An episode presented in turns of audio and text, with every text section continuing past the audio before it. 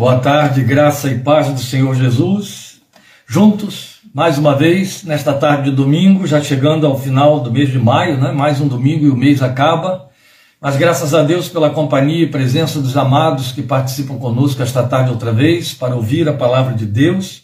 E aqui estamos. Muito bem, nós vamos agora, obedecendo aí ao tema que nós temos colocado em nossa tela, que você está vendo aí no capítulo 5 de Lucas, versículos 8 a 16 Estaremos pensando no texto que nos ensina sobre súplicas contrastantes, súplicas adversas, podemos pensar, súplicas, súplicas paradoxais. Eu preferi ficar com o texto, com o tema súplicas contrastantes e acredito que é o que importa que nós estejamos considerando hoje em cima do que este texto ensina para a nossa vida e espero em Deus e vamos orar por isso, que o Senhor na sua infinita misericórdia se sirva deste texto, desta reflexão para edificar a nossa fé, para nos ensinar, para gerar em nossos corações o temor devido ao seu santo nome e nos ajudar a colocar nossa confissão alinhada com a sua palavra, aprovada pela sua palavra segundo sua santa vontade.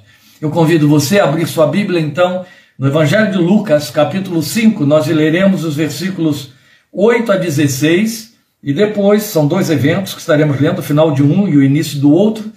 E logo em seguida estaremos orando ao Senhor e considerando que esta palavra tem, Deus tem para nós nesta palavra esta tarde. Lucas 5, 8 a 16 diz assim a palavra de Deus. Quando Simão Pedro viu isso, prostrou-se aos pés de Jesus e disse: Afasta-te de mim, Senhor, porque sou um homem pecador. Pois ele e todos os seus companheiros estavam perplexos com a pesca que haviam feito, como também Tiago e João, os filhos de Zebedeu, sócios de Simão. Jesus disse a Simão: Não tenha medo, de agora em diante você será pescador de homens. Eles então arrastaram seus barcos para a praia, deixaram tudo e o seguiram. Estando Jesus numa das cidades, passou um homem coberto de lepra. Quando viu Jesus, prostrou-se com o rosto em terra e rogou-lhe: Se quiseres, podes purificar-me. Jesus estendeu a mão e tocou nele, dizendo: Quero, seja purificado. E imediatamente a lepra o deixou. Então Jesus lhe ordenou: Não conte isso a ninguém, mas vá mostrar-se ao sacerdote e ofereça pela sua purificação os sacrifícios que Moisés ordenou para que sirva de testemunho. Todavia, as notícias a respeito dele se espalhavam ainda mais, de forma que multidões vinham para ouvi-lo e para serem curadas de suas doenças. Mas Jesus retirava-se para lugares solitários e orava. Vamos falar com Deus. Pai Santo, pela fé em Cristo Jesus e por meio dele, nós nos aproximamos diante de Ti, reverentes diante da Tua palavra e suplicantes para que Tu a abras diante de nossos corações, de maneira que Teu Espírito a conduza para o centro da nossa fé de forma que dela possamos colher os ensinos que tu pretendes que aprendamos como discípulos, seguidores, aprendizes do Senhor Jesus, para que nossa fé possa ser aprovada diante de ti, suba diante de ti como um louvor que te agrade. Ó Deus, que nós possamos aprender com esta palavra nesta tarde a fim de que tenhamos uma vida equilibrada de acordo com os padrões da palavra de Deus e não segundo as nossas paixões pietistas, conforme aquilo que o nosso coração decide ser certo e ser espiritual. Ensina-nos. Permite que esta palavra venha dosar-nos, permite que esta palavra venha orientar-nos, porque tudo que precisamos saber a respeito do teu reino, a respeito de te seguir, a respeito de te conhecer, a respeito de ter os olhos abertos para termos visões reais de ti, de quem tu és e como queres que te vejamos, procede da tua palavra. É só nela que possamos aprender estas coisas. Por isso, meu Deus, por tua misericórdia, conduze-nos, ensina-nos. Usa esta palavra para alcançar corações, ensinar corações, edificar vidas, abençoar vidas para o louvor de tua glória por tua infinita graça. E obrigado, meu Senhor, por esta oportunidade que temos de compartilhar esta palavra com vidas interessadas, corações sinceros, fiéis, que separam este tempo para ouvir a tua voz. Rogamos a tua bênção, por tua graça e misericórdia, por meio de teu Santo Filho Jesus. Amém.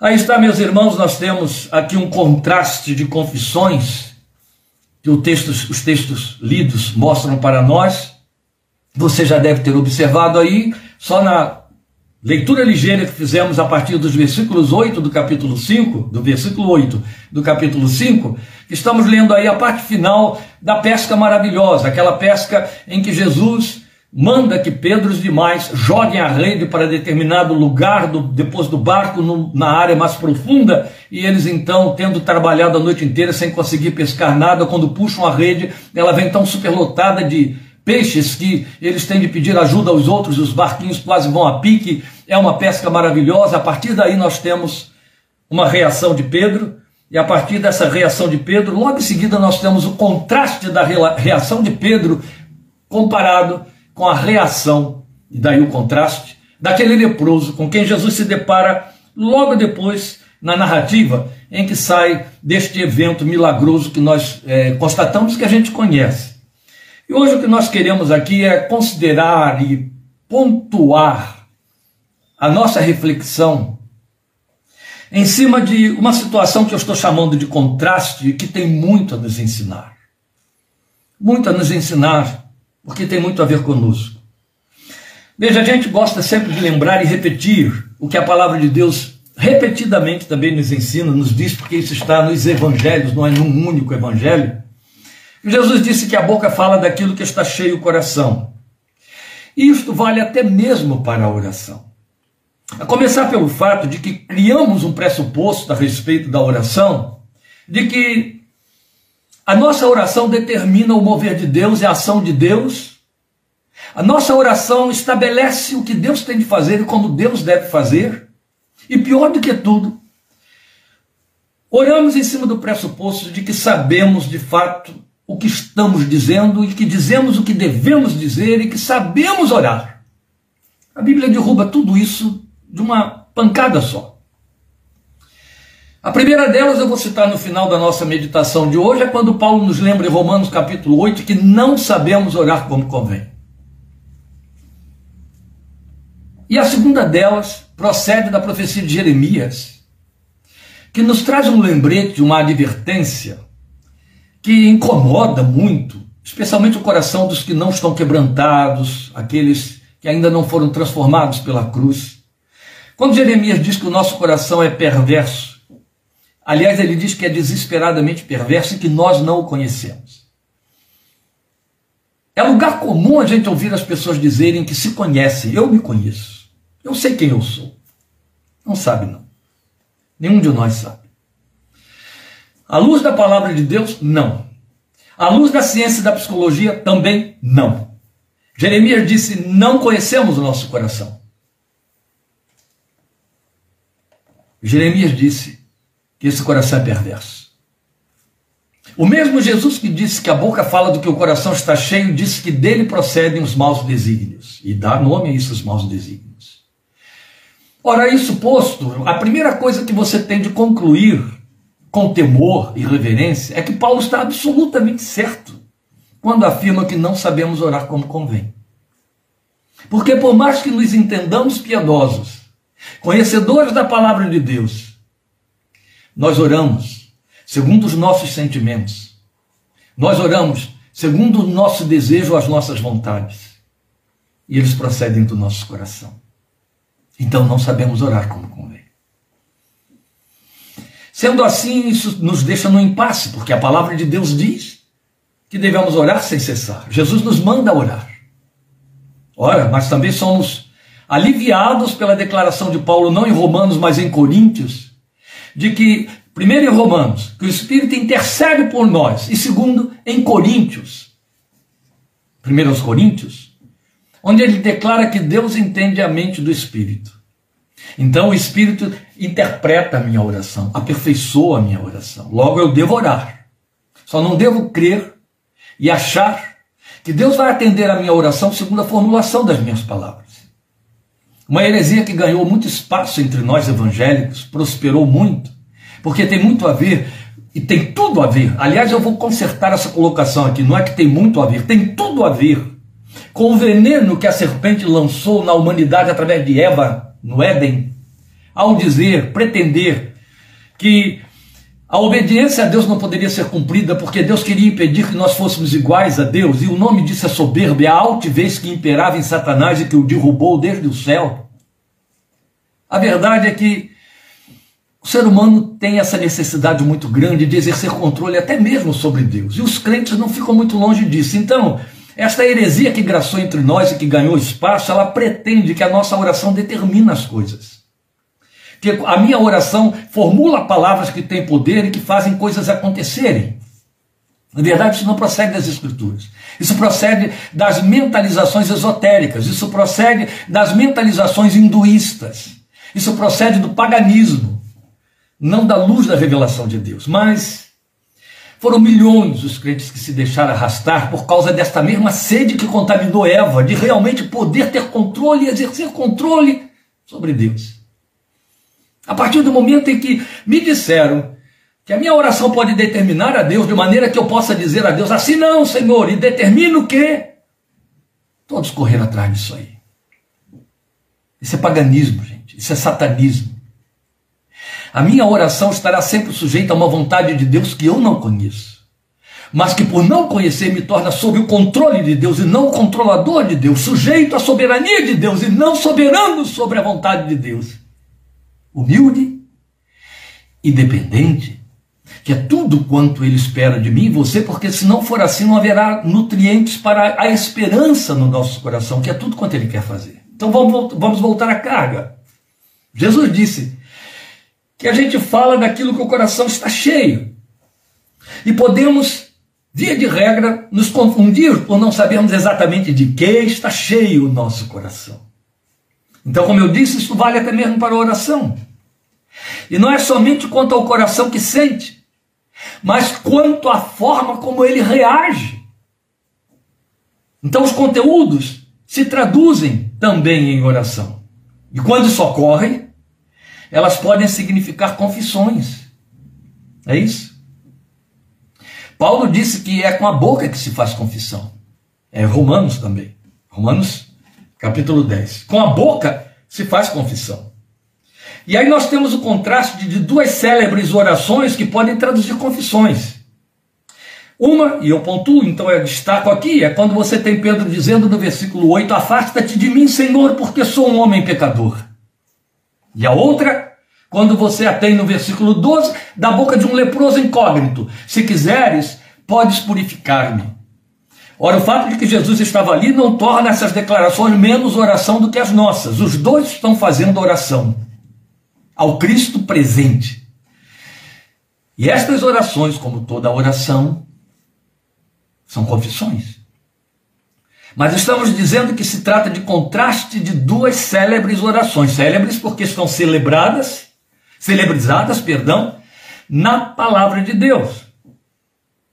A de Pedro, que está iniciando o seu discipulado, iniciando-se como seguidor de Jesus, e havia esse leproso que eu já disse incógnito, que jamais havia sido discípulo nem o podia ser. Mas que interessante, se torna um pregoeiro de Cristo. Jesus diz aqui, a, a narrativa de Lucas encerra assim, que o proíbe, o texto diz que Jesus o proíbe de sair dizendo para o povo o que, que havia acontecido. Mas Marcos, capítulo 1, versículos 40 em diante, diz que ele saiu anunciando a todo mundo o que havia sido feito com ele.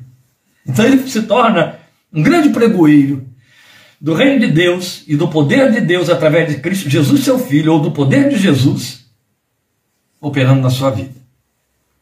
Então eu quero chamar a sua atenção para esses contrastes de reações, porque é nesse contraste de reações que nós temos a aprender e voltar os olhos para nós mesmos, como vidas que oram, e exercer mais critério, com mais piedade e temor. Meus amados irmãos, se ao término desta meditação tivermos chegado a, a concordância de que não sabemos orar como convém e que a minha oração tem que ser expressão de submissão, de humildade, de dependência de Deus, teremos ganho o propósito da pregação de hoje.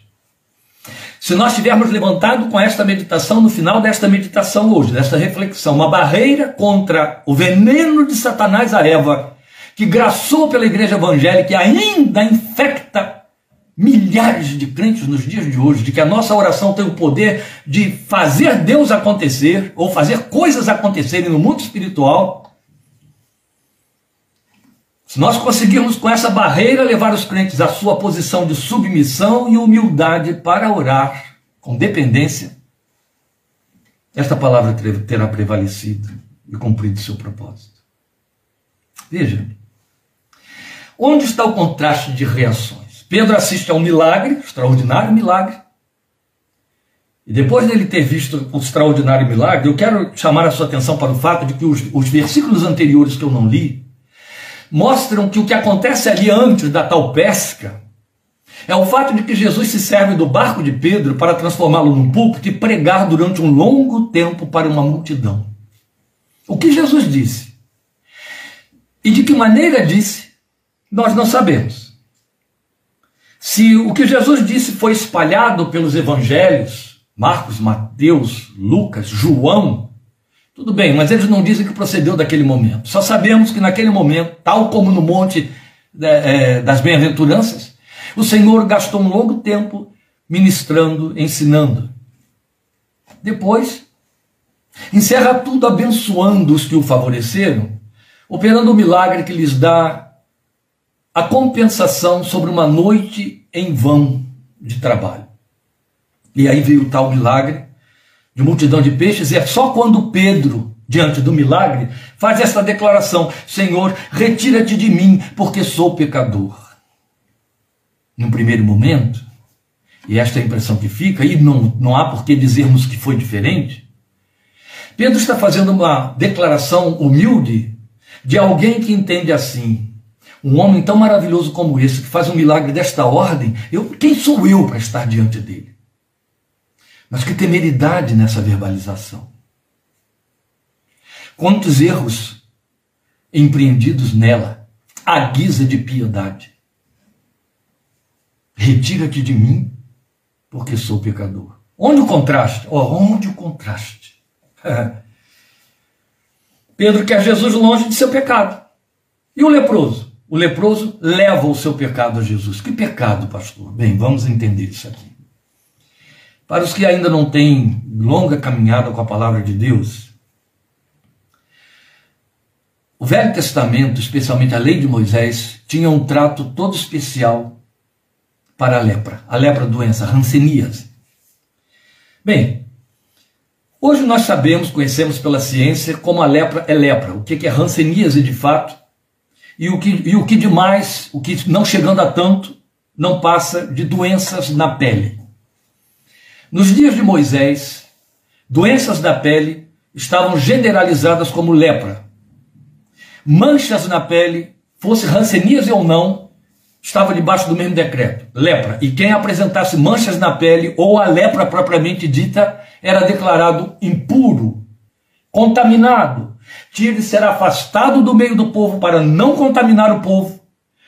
Só podia se aproximar do sacerdote para que o sacerdote verificasse se ele realmente tinha lepra, quando a família então suspeitava o próprio sujeito, e ali ele seria banido, afastado, e o sacerdote que chegou perto dele teria que se purificar, e depois, quando se houvesse, quando, quando surgisse uma cura e a doença se remisse, ele voltasse para o sacerdote fazer uma verificação final e declarar o puro, e ainda assim só o declararia puro, e mesmo o tendo declarado puro, ofereceria sacrifícios especiais por ele. Nesses sacrifícios especiais estão os símbolos da obra de Cristo Jesus, porque essa mesma forma tão desumana como a lei estava tratando esse tipo de doença e o doente, era um, uma, um tipo criado por Deus para nos falar do pecado. Deus se serviu da lepra para apontar a visão que o homem teria de ter do pecado. Porque só Deus tem uma visão real do pecado, falamos sobre isso domingo. Nós não temos. Nós só temos uma visão do pecado quando somos vitimados por ele. Enquanto somos o praticante dele e não vem as consequências sobre nós, nós não temos visão do pecado. Haja vista o fato de que ninguém se acha pecador. É raro. Especialmente quando tomam carona nos discursos da filosofia e da psicologia, de qualquer ordem, de qualquer linha. Então Deus criou o tipo através da lepra para nos dar uma visão do pecado, de maneira que Ser leproso nos dias da lei era o horror dos horrores.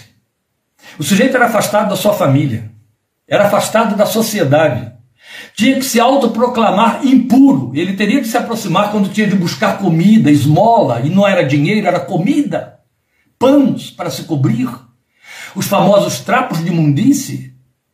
Ele tinha que ir gritando com a mão na boca: impuro, impuro, que era para o povo se afastar dele, deixar o, o alimento lá num exercício de misericórdia, como era cruel. E ele pudesse servir e comer. Longe da sua família. Quem se aproximasse dele teria que se separar também. Longe da sociedade. Nunca mais tendo possibilidade de se aproximar dos centros de culto e de adoração. Porque ele era considerado alguém que, que, que podia contaminar. Contaminar. Outro tanto, a lepra propriamente dita, com seu efeito danoso de deformar os membros do corpo, a pele, de afetar os nervos de maneira a trazer insensibilidade à dor, ela era um exemplo próprio, uma, uma característica própria, a visão própria do mal que o pecado causa. Deformidade e insensibilidade. Então Deus se serviu de uma, uma simbologia perfeita para nos dar uma visão ou nos ajudar a ter uma visão humana do pecado, comparando a lepra e o leproso ao pecador. Bem, estabelecido isso pela lei, qualquer leproso se entendia impuro e estava afastado. Pois bem, Aquele leproso sabia que ao longo da lei, que ao, por, por conta da lei, ele era impuro. E ele assume isso. Ele chega diante do Senhor e diz: Se queres, podes purificar-me, tornar-me puro. Eu estou impuro, ele está assumindo. Ele está consentindo com que a lei decreta, por mais cruel que seja. Então ele vai na contramão do discurso de Pedro. Enquanto Pedro diz: retira-te de mim que sou pecador, ou seja, fique longe, Senhor Jesus, do meu pecado, nos fazendo lembrar aquele povo da cidade de Gadara, lembram? Jesus opera o extraordinário milagre da libertação daquele demônio que os incomodava, daquele endemoniado que os incomodava e atormentava de contínuo, preso a correntes que arrebentava, vivendo pelos cemitérios. E uma vez que os demônios, que eram uma legião, saem dele, se apossam de dois mil porcos e os despedaçam, de espinhadeira abaixo, aquele povo então pede que Jesus saia das cercanias deles. Ou seja, a sua presença nos traz prejuízo, ainda que tenha libertado um desgraçado que nos oprimia, que nos atormentava dia e noite. Preferimos aquela situação a esta. Sai dentre nós. Os gadarenos lembram? Pedro está fazendo algo semelhante. Afasta-te de mim, que sou pecador. O leproso chega para Jesus e diz: Aproxima-te de mim, que sou pecador, e purifica-me. É isto. Então ele se aproxima. Ele se aproxima. Dá até para a gente tentar visualizar aí o movimento de Pedro. Afasta-te de mim. E ele toma distância. Enquanto que o texto mostra que o leproso se aproxima tanto de Jesus que Jesus o toca. Então o próximo chega. Meus queridos ao ver a Jesus, versículo 12, prostrando-se com o rosto em terra, suplicou-lhe: Senhor, se quiseres, podes purificar-me. Na verdade, né, sentando um pouquinho aqui a bordoada em Pedro, mas outro, outro tanto eu vou fazer justiça a ele, ele sempre teve um pronunciamento precipitado diante do Senhor. É, é, é dele que procedem algumas máximas muito negativas, e essas suas declarações negativas sempre lhe granjearam um preço muito caro, muito duro. Eu vou citar algumas para que vocês se lembrem. Nunca te negarei. Foi o único que negou. Lembram disso? Depois, quando o Senhor diz o filho do homem vai para Jerusalém e vai ser preso e, e morto, Senhor, não te faças tal coisa. Jesus chega para ele e diz: Para trás de mim, Satanás, que não compreendes as coisas de Deus e só as dos homens.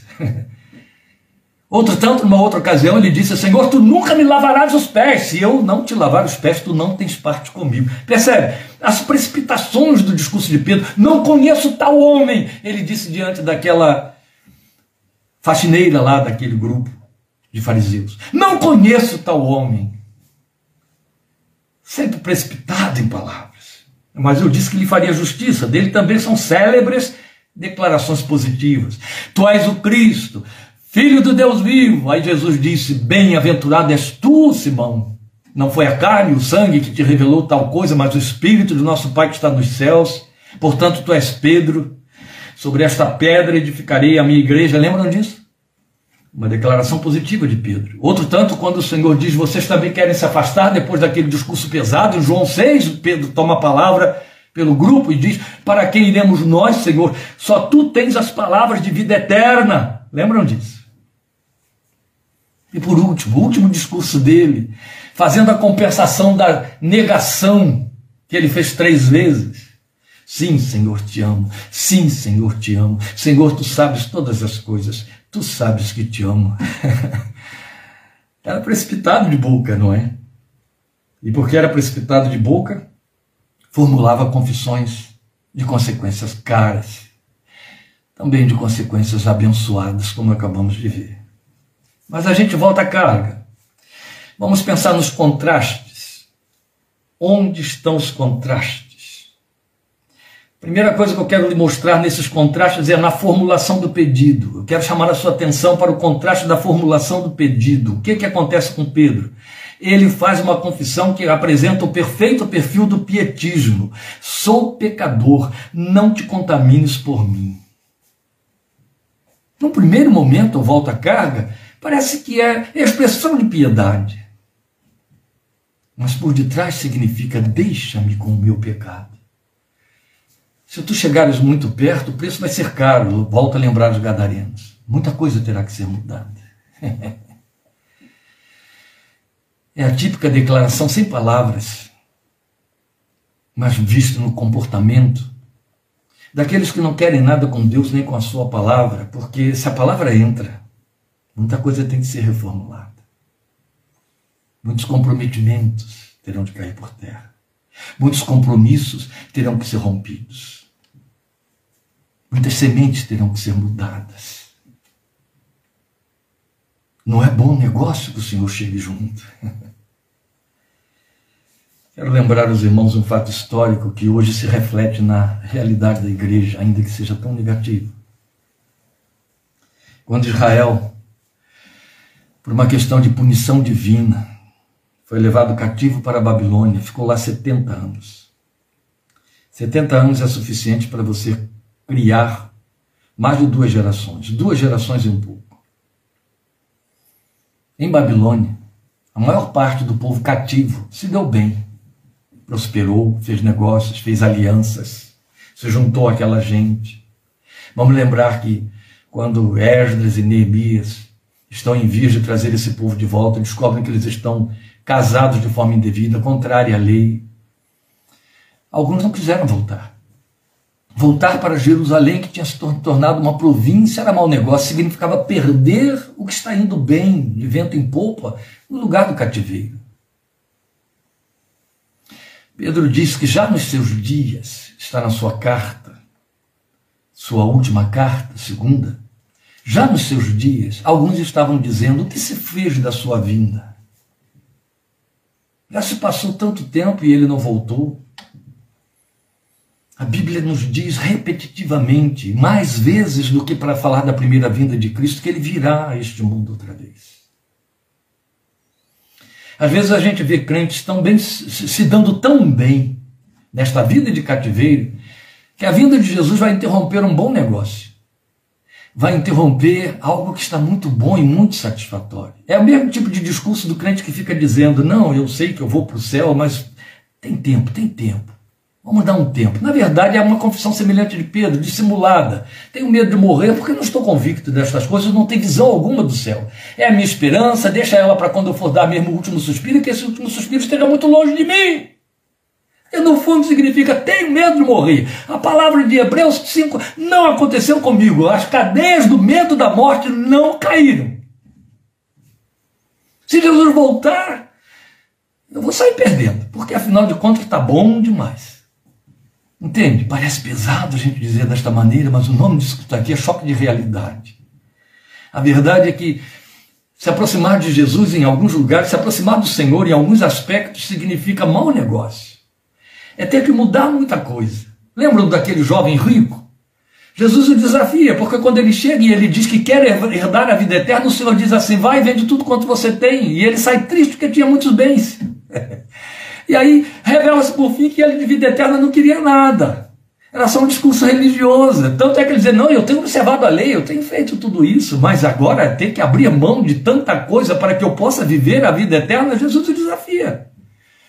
Nós sabemos que não é ficar pobre que põe alguém no céu. Nós sabemos que não é abrir mão de bens que põe alguém no céu. Nós sabemos que não se trata de obras e de desfazer obras. Paulo mesmo já disse: mesmo que eu dê todo o meu corpo, meu corpo até para ser queimado, e não tiver amor, de nada me valerá. Nós sabemos que não. Mas Jesus o confronta com uma realidade que denuncia um bom número dos nossos crentes em Cristo Jesus. Aferrados e apegados ao que tem, às suas conquistas pessoais, eu não estou falando só de bens, não. Conquistas de sonhos. E que estão na contramão, a via está atravessada, está entendendo? Cheia de ajustamento de lugares e de desculpas e de disfarces e de justificativas para manter aquilo que está em rota de colisão com a retidão pregada pela palavra de Deus. Bom sucedimento, mas por vias tortas. É melhor que o senhor fique longe disso, não é? Porque se ele chega, a Dorcas e a Ana Maria está aí, vai lembrar muito bem disso que eu estou dizendo agora, Ana Maria Belini. Ela costumava muito usar esse tipo de ilustração, entrega a chave da sua casa a Jesus mas de todos os quartos. Não deixe nenhum quarto com a chave na sua posse. Ele pode entrar, ele pode entrar em cada cômodo da sua casa, ele tem condições de entrar em cada cômodo da sua casa. Tem certeza de que ele pode entrar? Quantas vezes Dorcas desafiava o seu auditório com esse tipo de questionamento? É disso que eu estou falando. Fica longe de mim, porque eu sou pecador. Eu sei que se o Senhor chegar perto, purifica o pecado. Mas o trabalho que isso vai dar para mim. Aquilo de que eu vou ter que abrir mão. O fato de que eu tenho de fazer, como Paulo diz em Efésios capítulo 4, olha aí, estudante da palavra das quartas-feiras, chegaremos lá, viu? Abrir mão dos andrajos do velho homem, isso é meu, isso é seu, sou eu que abro mão, lembram? Lázaro sai da sepultura ressurreto pelo poder do, do Jesus, de Jesus e da palavra de Jesus, mas o Senhor disse para o povo: tirem-lhe as faixas, desatai-o e deixa-o ir. E ao homem cabe desatar, tirar os trapos de imundície. e aí nós temos esse tremendo contraste na formulação de pedido. Enquanto Pedro é o perfeito perfil do pietismo, sou pecador, não te contamines por mim. Percebe? É uma dissimulação. O leproso é o perfeito perfil do penitente. Toca-me para me purificar. Se o Senhor não me tocar, eu vou continuar leproso, vou continuar deformado, vou continuar imundo, vou continuar impuro. Toca, toca Jesus, mesmo sabendo que o fato dele se aproximar do rabino, de um rabi, ia contaminar o rabi por ser leproso. Olha o contraste. Pedro está dizendo: Eu sou pecador, se afaste de mim. Quer dizer, eu não posso te contaminar. E o leproso chega e diz: Eu sou leproso, toca em mim. Senão eu vou continuar leproso. Pedro discursa a fala que pretende humildade. Mas o leproso reage com a humildade que fala. É o inverso. Depois nós vamos ter também o contraste na reação diante do poder. É muito interessante isso aqui também. Veja, Pedro usufruiu o milagre não procurado. Nem pensava no fato de que Jesus tinha poder para fazer com que os peixes atrás dos quais eles foram a noite inteira, como homens experimentados no mar, nada conseguiram iam agora avançar sobre as suas redes de maneira que ia transbordar. Não é só homens experimentados, mas Jesus simplesmente disse a eles que fossem para um determinado lugar do, do lago onde os peixes estavam. Jesus sabia. Com toda a experiência deles, eles não sabiam. Então recebe um milagre que não foi buscado. Uma intervenção do Senhor que independe da questão pecado ou não pecado. E aí, volta a lembrar a história dos gadarenos. O milagre acontece, mas isso pode me causar prejuízos. No caso de Pedro, o milagre acontece, opa, eu e os meus sócios nos demos muito bem. Mas eu sou pecador. Cuidado, não te aproximes. O que mais eu tenho de fazer e abrir mão? O milagre em Pedro não alterava a vida. O máximo que fazia era que o mau sucedimento se transformasse num bom sucesso. Mas ele ia continuar pescador. Ia voltar no dia seguinte para ter que pegar mais peixes e vender de novo. Mesmo porque tudo aquilo teria que ser vendido e consumido em poucas horas. Era peixe num tempo sem refrigeração. Lembre disso. Não quero diminuir, esvaziar a beleza desta palavra, mas eu quero te chamar à realidade dos fatos. Então, o milagre que foi operado não ia alterar a vida. De jeito nenhum. Tanto que Jesus lhe faz uma proposta muito mais elevada. Primeiro disse para ele: Não temas, fique em paz. De agora em diante você vai ser pescador de homens. Você vai pescar e o produto da sua pesca vai ser eterno. Não vai ter que ser negociado imediatamente para não perecer. Vai ser eterno. De agora em diante você será pescador de homens. Mas o milagre em si não alterou a vida. No entanto, o milagre no leproso era uma questão de vida. Ou Jesus opera o milagre ou ele continua leproso e o processo continuaria levando à morte. Sabemos disso. Então há um contraste até na reação diante do poder. Porque o primeiro, ao ver o poder, recua. E é Jesus quem tem que chegar e dizer para ele: avança, torne-te pescador de homens. O segundo, diante do milagre, é contido, não falha ninguém. Aí Marcos chega no capítulo 1, 40 e diz: Ele saiu falando para todo mundo. Percebe o contraste? Eu vejo o milagre aqui e eu me enfio num canto. O outro vê o milagre e sai dizendo a todo mundo: Venham e vejam o que ele fez por mim. Semelhante à mulher samaritana em João capítulo 4. Tão lindo isso. Um recua e o Senhor diz: Avança! Vamos pescar homens, rapaz, vem para cá. O outro vê o milagre acontecer e Jesus disse: fica quieto. Não sai por aí anunciando isso, não. Não está na hora ainda. E ele entrou por aqui, saiu por ali. Ele estava empolgado e ele saiu contando a todo mundo. Saiu contando a todo mundo. Eu vou ler o texto de, de Marcos 4 para que isso não fique como uma informação que você guarde no seu ouvido. Vamos aproveitar o espaço aqui, jogar o texto aí para você, para que você possa conferir. Um leproso aproximou-se dele, estou lendo o versículo 40 de Marcos 1. Um leproso aproximou-se dele e suplicou-lhe de joelhos: Se quiseres, podes purificar-me. É Marcos 1, meus queridos. Cheio de compaixão, Jesus estendeu a mão, tocou nele e disse: Quero, seja purificado. Imediatamente a lepra o deixou e ele foi purificado. Em seguida, Jesus o despediu com uma severa advertência: Olhe, não conte isso a ninguém, mas vá mostrar-se ao sacerdote, ofereça pela sua purificação os sacrifícios que Moisés ordenou para que sirva de testemunho. Lucas repete essa fraseologia de forma literal. Ele, porém, então é Marcos quem nos comunica isso. Ele, porém, saiu e começou a tornar público o fato, espalhando a notícia. Por isso, Jesus não podia mais entrar publicamente em nenhuma cidade.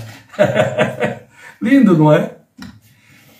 Afasta-te de mim, Senhor. Depois de eu ter visto esse milagre, afasta-te de mim, eu sou pecador. Vem aqui, rapaz, vamos pescar. Homens. O outro vê o milagre e o Senhor diz: você está curado, apresente-se ao sacerdote, só ele, para cumprir a lei, não fale disso para ninguém. E ele sai anunciando. É um contraste. Esses perfis contrastantes existem na caminhada com o Senhor, dentro da igreja, nos nossos círculos de comunhão espiritual. Eles existem. Sabe, me lembra muito aqueles que se aproximaram do Senhor, dizendo: Eu quero te seguir. E aqueles a quem Jesus chamou: Segue-me. E aí um diz: Olha, deixa eu primeiro sepultar meus pais. Eu estou muito comprometido com a minha família. Eu não posso te seguir livremente. Eu tenho que atender a minha família. Eu tenho de dar atenção à minha família. Senhor, eu preciso ser livre, mas primeiro eu tenho que me ocupar com os meus. Oh, Senhor, eu acabei de casar. E o outro, acabei de comprar uma junta de bois. todos os argumentos justificativas para não seguir, justificativas para não ser o caminhante com o Senhor e discípulo, que cuja caminhada exige cortar os laços que nos prendem, os pecados que embaraçam a vida. Não é só, Paulo diz, ninguém que milita se embaraça com os negócios desta vida. Aí estão os contrastes. E por último, na reação do Senhor à súplica de um e de outro. Porque são súplicas. Afasta-te de mim, se queres podes purificar. São súplicas. Como Jesus reage diante de um e de outro. Você acabou de ler ou eu li para você, Marcos capítulo 1, versículo 40, dizendo que diante do leproso, Jesus se encheu de compaixão. Diante de, Lu, de, Mar, de Pedro, perdão. Diante de Pedro, Jesus usa uma palavra de exortação. Não tenha medo. E agora vem para ser pescador de homens daqui diante. Mas diante do leproso, ele se move tomado de compaixão. Só que diante de um e de outro, ele era o mesmo. Ele era o mesmo. Ele não atendeu a Pedro, mas atendeu ao leproso porque a Bíblia diz que Deus não resiste a um coração quebrantado. A Bíblia diz que ele é o alto que habita num alto e santo, que ele é o santo que habita num sublime e alto lugar, mas também habita com o quebrantado e contrito de coração. Entende? A um coração quebrantado e contrito tu não resistirás, ó Deus, disse Davi. E é verdade. Ali está aquele homem quebrantado diante do Senhor, sem altivez nenhuma, sem falsa piedade. Senhor, se queres, tu podes purificar-me. Mesmo sabendo que a lei me proíbe de me aproximar de ti. Mesmo sabendo que o que eu estou te pedindo representa tornar-te contaminado por minha causa. Mas na súplica deste homem está a essência da encarnação do Filho de Deus. Ele veio por isso.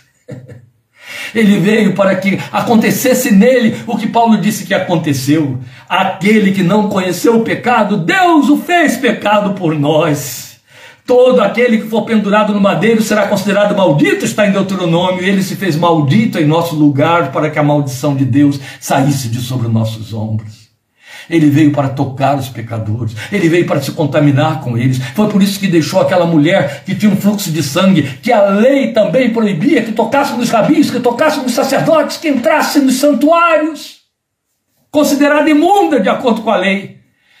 Ele se deixa tocar por ela e ele a cura. Ele deixa se tocar pelo leproso, ele toca no leproso e ele o cura. Ele fez isso comigo, ele fez isso com você, é a essência da sua encarnação. Ele veio para se tocar e ser tocado, e tocar o pecador, e se misturar com a nossa raça, e se misturar com o que nós somos e nos elevar. A Bíblia já diz isso. Que na sua pobreza nós enriquecemos. Sendo rico, se fez pobre para conosco, para que por sua riqueza, nessa sua pobreza, nós enriquecêssemos. Glória seja o seu nome. Então a diferença estava no movimento dos que se chegaram a ele, não diante dele. São os movimentos que provocam reações nele, mas os movimentos que mudavam estavam nos que se chegaram. Não atendeu a Pedro, mas moveu-se a favor do leproso. Isso traz conforto para nós. Isso traz a segurança de nós sabermos que o Senhor que nos manda orar atende ao sentimento do seu próprio coração a nossa oração. Isso explica o mistério de por que muitas das orações que nós formulamos não recebem a resposta que pretendemos. Isso explica o mistério porque nem mesmo diante de certas orações que formulamos ou que formulamos sem muita certeza do que estamos dizendo, as respostas nos surpreendem e vão muito além da nossa expectativa, do nosso desejo e da nossa necessidade. Glória seja o seu santo nome. Ele atende ao sentimento do seu próprio coração e não à oração que verbaliza uma intenção. Porque aí vale lembrar, eu disse que voltaria à carga, o texto da palavra de Deus em Romanos 8, 26, quando diz que não sabemos orar como convém. Mas a mesma palavra que nos afirma que não sabemos orar como convém, nos manda orar sem cessar. O resto fica por conta dele. Sabe? O contraste final que eu quero apresentar a você entre Pedro e o leproso, para que você leve isso consigo no seu coração, na sua aproximação de Deus através do seu clamor. está na maneira como nós tratamos com o pecado. Eu vejo e eu chego diante do Senhor e digo: Senhor, eu estou leproso, eu estou sujo, eu estou deformado, como a lepra faz. Purifica-me. Porque Ele quer purificar. Ou eu me vejo pecador e digo para Ele: toma distância de mim. Fica a nosso critério decidir como reagimos diante daquele que tem poder para purificar os pecados, perdoar os pecados e curar os andrajosos. Lembremos que trouxeram um homem aleijado diante do Senhor, leremos isso, veremos isso em Lucas mais lá para frente, pretendendo a cura. E antes de curá-lo, ele o perdoou dos seus pecados, o que ele não pretendia. Uma vez perdoado, ele pôde ser curado. Que o Senhor te dê sabedoria sobre esta palavra. A humildade de se colocar no lugar daquele leproso e não da falsa piedade de Pedro, que não é um perfil perfeito para ser seguido por nós. Deus te abençoe, te fortaleça, te convido a continuarmos caminhando quarta-feira em Efésios, capítulo 2, na sequência de nossos estudos. Grande abraço Obrigado por sua companhia, por sua presença. O Senhor te dê o restante de domingo debaixo da sua graça, debaixo da sua paz, debaixo da sua presença para a glória de seu santo nome. Obrigado por sua presença aqui. Estaremos juntos, queira Deus, em nome de Jesus. Amém.